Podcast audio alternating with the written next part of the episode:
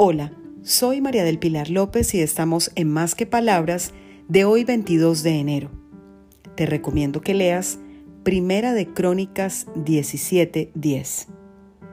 Yo derrotaré a todos tus enemigos. Te anuncio además que yo el Señor te edificaré una casa.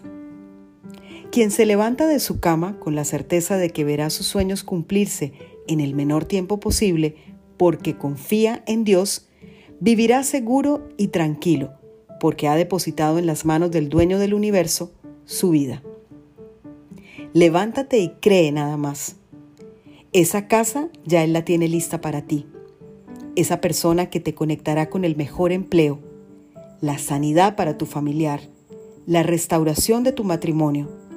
Todo ya está listo para ti en los planes del Señor. Lo que Dios tiene para ti siempre será de gran bendición. Feliz día para todos, para que conversemos más que palabras.